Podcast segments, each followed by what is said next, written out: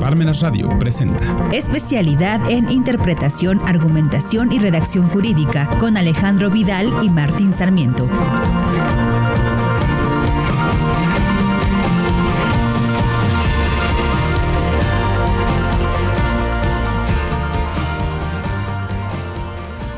¿Qué tal? Muy buenas tardes, sean todos ustedes bienvenidos a este onceavo programa. Eh, tengo el gusto de estar acompañado nuevamente por el licenciado Martín Sarmiento y el día de hoy vamos a hacer pues una pequeña recapitulación acerca de estos métodos de interpretación y vamos a buscar hablarles acerca de un método que está por aparte del método de los métodos clásicos. Exactamente, nosotros últimamente hemos estado resolviendo la pregunta cómo interpretar el derecho. Y nosotros ya vimos que hay posturas de interpretación, la postura cognoscitiva, la escéptica y la ecléctica, los métodos de interpretación que son los métodos clásicos que ya vimos y los, los métodos que vamos a analizar posteriormente, y también el resultado, extensivo, restrictivo, correctivo y exacto. Pero en atención a lo que estamos em, analizando actualmente, posterior al análisis de los métodos clásicos, tenemos que atender a un nuevo método. Y bueno, recapitulando nada más acerca de que ya platicamos con ustedes acerca de estos métodos clásicos, hablamos acerca del método literal, el cual vimos, concluimos que es un método un poco problemático para que se pueda llevar a cabo en una realidad. Hablamos del método histórico, el cual va a ser un método inalcanzable porque, pues bueno, actualmente nuestras instituciones de derecho no se basan en lo que es la tradición, la costumbre o en los orígenes de estas mismas, sino van enfocados más allá, van, eh, bueno, más encaminados a un fenómeno político o económico. Hablamos del método teleológico, el cual de igual manera va a ser un poco más problemático llevarlo a cabo en, en, en una sociedad. Y por último hablamos acerca del método este, sistemático, el cual, eh, como bien mencionaba el licenciado Martín en el programa pasado, va a ser el método pues, menos criticado, va a ser el método el cual pues, bueno, se sigue en la mayoría de las partes. Eh, comentábamos que lo que necesitan eh, las, las leyes o los ordenamientos jurídicos van a hacer que éstas mantengan un orden, que estén bien establecidos en lo que es la esfera jurídica de los gobernados. Exactamente, en un contexto conforme a las demás disposiciones jurídicas. Y esto es en atención a que estos cuatro métodos son los clásicos de Frank von Savigny, un alemán. Toda vez que el mayor desarrollo de la teoría del derecho es en Alemania. Eh, la teoría de la argumentación también se desarrolla en, Alemania, se desarrolla en Alemania. La teoría de la interpretación, consecuentemente, también y es por ello que nosotros debemos establecer y hacer el matiz que en el derecho francés, pues aquí todo lo que se busca es, es claridad. Es que todo sea claro, por eso nosotros ya habíamos hecho referencia a lo que es el Código de Napoleón de 1804. Y pues respecto a esto, nosotros ya debemos platicar de un nuevo método. Este método, en atención a, a que los clásicos pueden no ser suficiente la realidad actual. Y es que, bueno, eh, actualmente tenemos que el derecho va encaminado más a, pues, a, dos pilares, a lo que es la vigilancia y el castigo.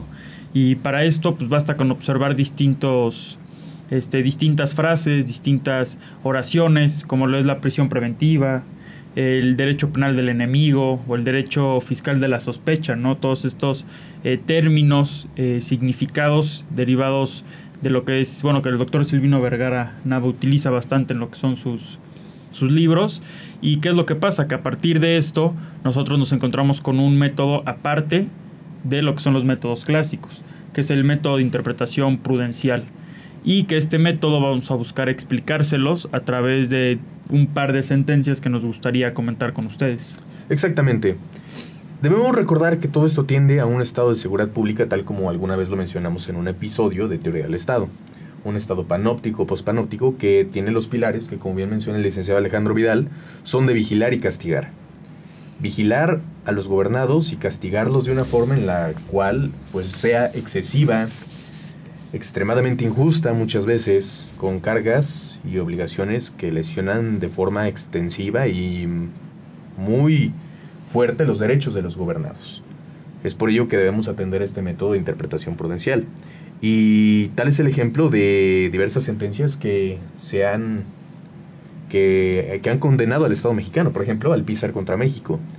19 años en prisión preventiva a una persona. Y el Estado mexicano, pues tiene en la Constitución prevista la prisión preventiva, artículo 19 constitucional. En la norma legal tiene previsto también en el Código Nacional de Procedimientos Penales delitos que ameritan prisión preventiva. No obstante, la Corte, Interna, la Corte Interamericana de Derechos Humanos ya sentenció que la prisión preventiva es inconvencional, que atenta contra la Convención Americana de Derechos Humanos. También el asunto de Tepictle y otros contra México. También otro precedente que debemos decir que es vinculante totalmente y obligatorio para el Estado mexicano. Y en cuanto a los considerandos, también vinculante a los demás estados que forman parte de la convención, que, que aceptaron formar parte de la convención. Por lo cual es determinante que estos, estas medidas de prisión preventiva son inconvencionales. Y es que, bueno, platicábamos también que pues no es solo ahorita, sino que en la antigüedad, lo que son lo que tenemos como antecedente de las guerras mundiales, a través del cual se observaba que, pues bueno, la legalidad como forma lisa y llana va a resultar insuficiente. Y es por eso que nosotros buscamos este, este método de interpretación prudencial, el cual va a tener dos objetivos fundamentales, que va a ser dotar de significado y eximir de cargas pues excesivas a los gobernados. Exacto. Y bajo esta perspectiva, nosotros debemos determinar que si hay unas obligaciones, hay cargas, hay gravámenes o hay derechos que se lesionen de forma excesiva, pues esto vulnera de forma total los derechos de un gobernado y lo que busca a través de esta interpretación prudencial es que no es que no se vulnere de tal manera a los gobernados. Y esto es a través de la esto es debido a que hubo guerras mundiales, avances tecnológicos que perjudican en muchas circunstancias a los gobernados, bombas atómicas, eh, la pandemia, y actualmente pues tenemos la pandemia que dejó millones de muertos. Es por ello que se necesita hoy día distinguir lo bueno de lo malo. Y esto atiende lo que es la prudencia, distinguir la carga excesiva de la carga que no es tan excesiva. La, las obligaciones o gravámenes de las obligaciones o gravámenes extremadamente o excesivos o extremadamente injustos. Y esto es a lo que atiende la, la, el método prudencial del derecho. Distinguir lo bueno de lo malo. Y bueno, en base a esta distinción o saber distinguir o discernir entre lo que está bien y lo que está mal, pues tenemos las cuatro virtudes cardenales, ¿no? Eh, aquí hablamos acerca de la justicia, de la fortaleza, de la templanza y por último de la prudencia, como bien describió ahorita el licenciado Martín. Claro que hay que hacer una crítica que este método, pues el problema es que muchas veces no sabemos distinguir entre lo bueno y lo malo. ¿Cuáles son las cargas excesivas y extremadamente excesivas? ¿Cuáles son las cargas que dañan los derechos o lesionan los derechos de los gobernados de forma excesiva? Esta es una crítica muy conveniente de establecer, toda vez que actualmente pues se atiende a la resolución de ese problema con lo que es la ponderación.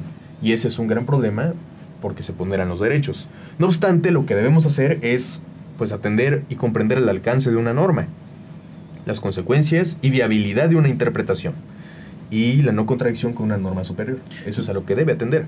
Y es que aquí, como comentabas de, la, de una parte de la crítica, yo creo que aquí también pues vamos inmerso un poco la subjetividad, ¿no?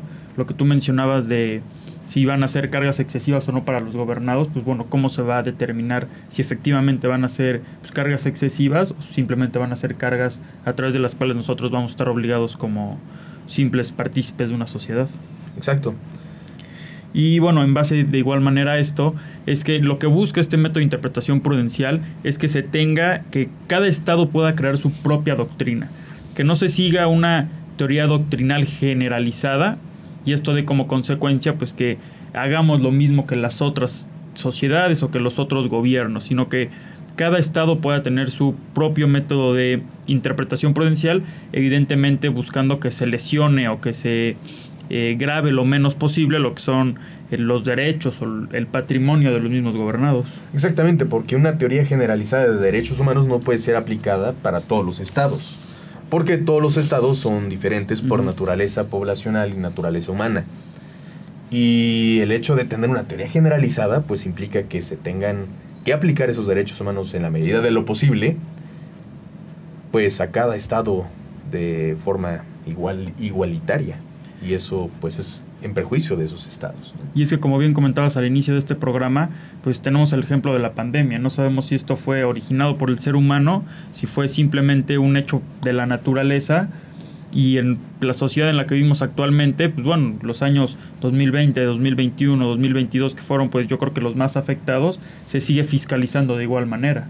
¿No? No hay, este, ahora sí que las cargas evidentemente son excesivas porque se vio pues, un caso fortuito, un caso de fuerza mayor a través del cual los gobernados pues, evidentemente vimos una afectación, vimos este, un gravamen en nuestro patrimonio y en algunas veces en nuestros derechos. Y esta imposición tributaria no puede ocurrir cuando son evidentemente estos casos de caso fortuito, fuerza mayor, una afectación grave a una actividad económica, toda vez porque la misma constitución política pues prevé los estímulos fiscales. El mismo Código Fiscal de la Federación exime de alguna de alguna imposición, de alguna multa, de alguna sanción por incurrir en supuestos de hechos si es que existen estos supuestos de caso fortuito, fuerza mayor. Y también bajo un principio general de derecho de que nadie está obligado a lo imposible. Ninguna persona está obligada a realizar algo que no puede hacer. Y tal es el supuesto de tal vez llevar a cabo alguna, alguna función de hacer, de no hacer, de permitir, en plena, en plena pandemia en la que lo primero que nos interesa es salvaguardar nuestra salud y nuestra vida, en donde el gasto médico aumentó mucho porque se aprovecharon las grandes corporaciones económicas hospitalarias y médicas mundiales. Sí, de las necesidades de los... De las necesidades de las personas. Entonces, ¿qué es lo que debe prevalecer? ¿La salud? ¿La vida? ¿O una recaudación? Porque evidentemente se puede obtener recursos de tal vez de otros medios, pero la vida no se puede recuperar. Y bueno, creo que este fue un muy buen ejemplo a través de los eh, de las dos sentencias de las cuales nosotros buscamos eh, explicar este método de interpretación prudencial. Y bueno, del segundo que nosotros queremos hablar o hacer un poco de énfasis, hablamos, bueno, queremos platicar acerca del caso Radilla Pacheco, en el cual, pues bueno, vemos una reforma muy importante en lo que es materia de derechos humanos, en la cual hablamos del principio pro persona, el cual, pues bueno, nos va a establecer que se va a aplicar el derecho que más beneficie a lo que son los gobernados. Y por esto es pues bueno, importante mencionar lo que es la contradicción de tesis 293 diagonal 2011. Exacto, este metaprincipio de pro persona se contradice, se contraviene por lo que es esta contradicción de tesis. Y esto da como resultado que este principio pro, persona no puede ser de fácil accesibilidad y de fácil aplicación para los gobernados. Porque hubo primero dos criterios contendientes en 2008 que dan como resultado esta contradicción de tesis. Y bueno, en base a esto, tenemos que pues, hacer una mención muy clara acerca de qué va a ser un derecho este, constitucional y un derecho constitucionalizado. Un derecho constitucional va a ser aquel derecho humano que encontramos en la Constitución y un derecho constitucionalizado va a ser un derecho humano que está consagrado en un tratado internacional. Pero ¿qué es lo que pasa cuando nos encontramos con una contradicción entre un derecho que eh, tenemos en la Constitución y un derecho que tenemos en un tratado internacional? Eh, ¿A cuál cuál va a aplicar para nosotros. Y bueno, en un primer caso tenemos que establecer que cuando estos se contraponen va a ser el que mayor beneficio le otorga al gobernado. Esto tendría que ser. Esto es lo que atiende este principio pro persona. Sí, como la regla general. La regla general. No obstante, en atención a la contradicción de tesis dio como resultado que se suscitaran lo de las restricciones constitucionales. Si hay un derecho constitucional que prevé una restricción a ese derecho, no importa el derecho que esté en la convención, se tendrá que aplicar la constitución y particularmente esa restricción constitucional. Tal es el ejemplo de la audiencia previa. En materia fiscal se, se, está previsto en la Convención Americana de Derechos Humanos que se debe respetar el derecho a audiencia previa, incluso en materia fiscal, en materia administrativa. No obstante, en la Constitución, en el artículo 22 constitucional, está previsto el procedimiento administrativo de ejecución, la captación de bienes por parte del Estado para el pago de contribuciones y multas. Y esto da como resultado que se tenga que aplicar esa restricción constitucional. Es por ello que se contradice el principio pro persona con lo que es una restricción constitucional. Y eso pues da pauta que no se pueda llevar a cabo una interpretación prudencial a un caso concreto eh, de forma correcta. Y también tenemos una excepción a la excepción que confirma la regla general, que es, en el, es un caso muy excepcional, que es en el supuesto de que la convención eh, restrinja un derecho, el derecho a la vida, por ejemplo, para los estados que todavía tengan eh, previsto la pena de muerte, eh, pues lo prevé la convención. Está restringido en la convención, no obstante en el derecho constitucional mexicano está prohibido. En el artículo 22 se prohibió. Entonces ahí se debe aplicar por persona propiamente y se debe aplicar la, la constitución. Pero pues esto es un caso muy excepcional. ¿no? Claro.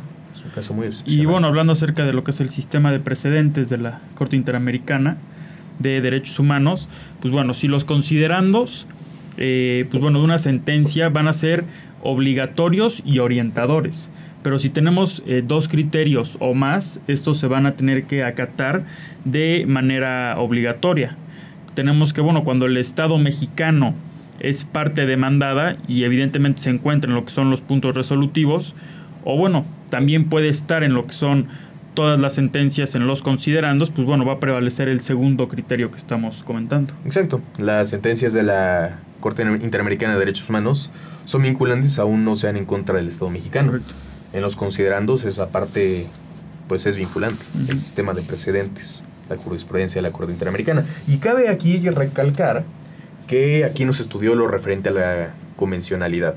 Ese criterio prevalece desde 1999, es decir, que desde 1999 se tuvo que haber llevado a cabo el control convencional por parte de pues todo órgano jurisdiccional del Estado mexicano. No obstante, pues sabemos que no se lleva y esto pues también permite, también pu- pues no da, da como resultado que no se lleve a cabo una interpretación prudencial del derecho.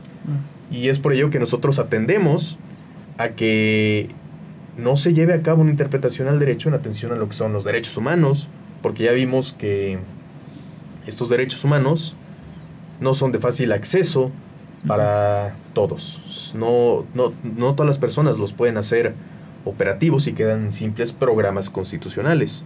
Es por ello que en lo que nosotros apelamos, como bien lo mencionó el licenciado Alejandro Vidal, es hacer una teoría prudencial de- del derecho asequible, ad hoc, muy particular de cada estado conforme a sus necesidades.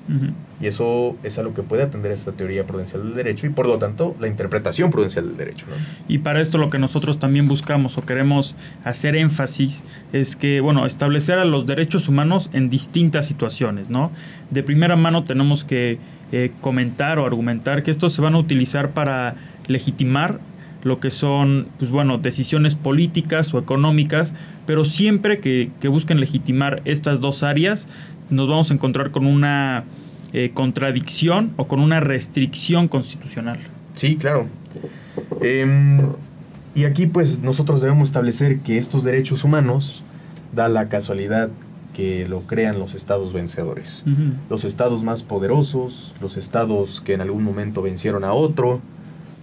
Y debemos preguntarnos si, si en realidad estos estados son atienden a la equidad, atienden a la equidad para la creación de estos derechos humanos, si en realidad conocen la historia de cada estado en particular para poder crear derechos humanos en un con- contexto generalizado, porque terminan siendo los estados más poderosos y más desiguales los que crean los derechos humanos. ¿no? Correcto.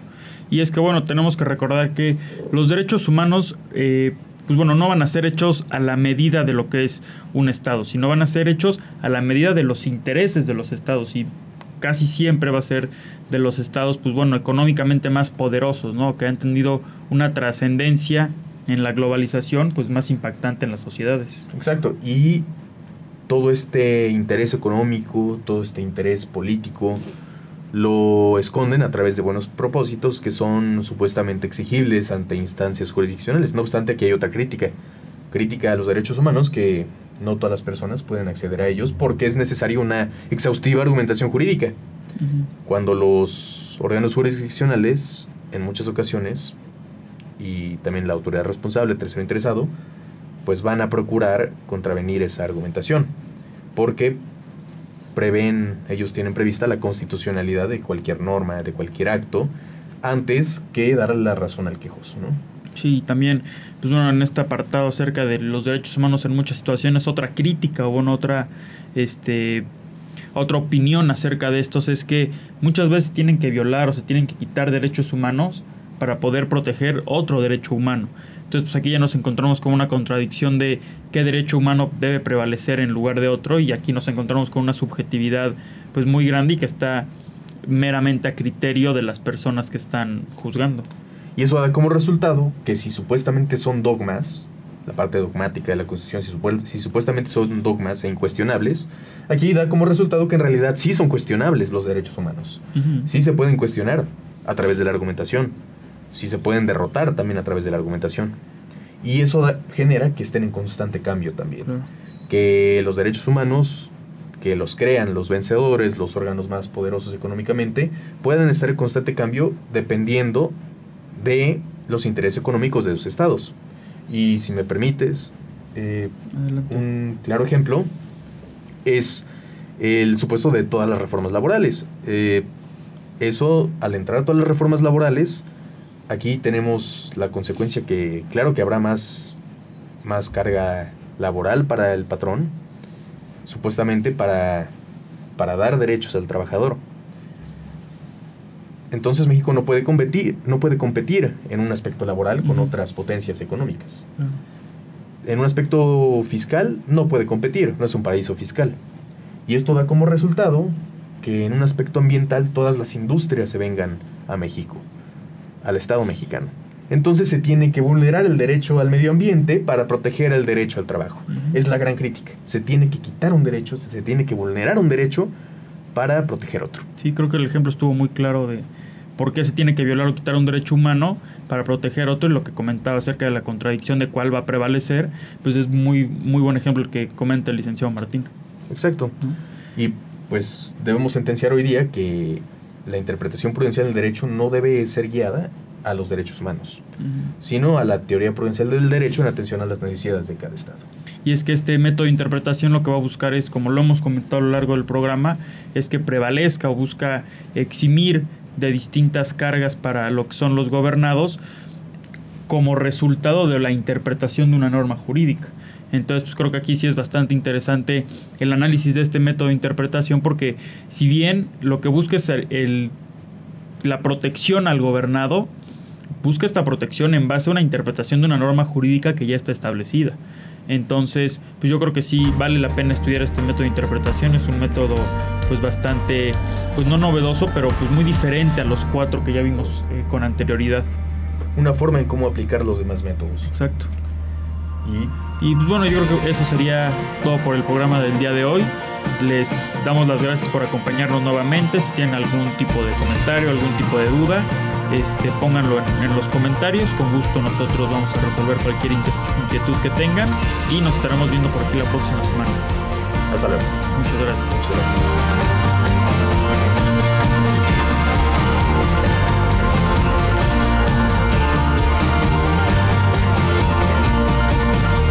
Radio presentó Especialidad en Interpretación, Argumentación y Redacción Jurídica con Alejandro Vidal y Martín Sarmiento.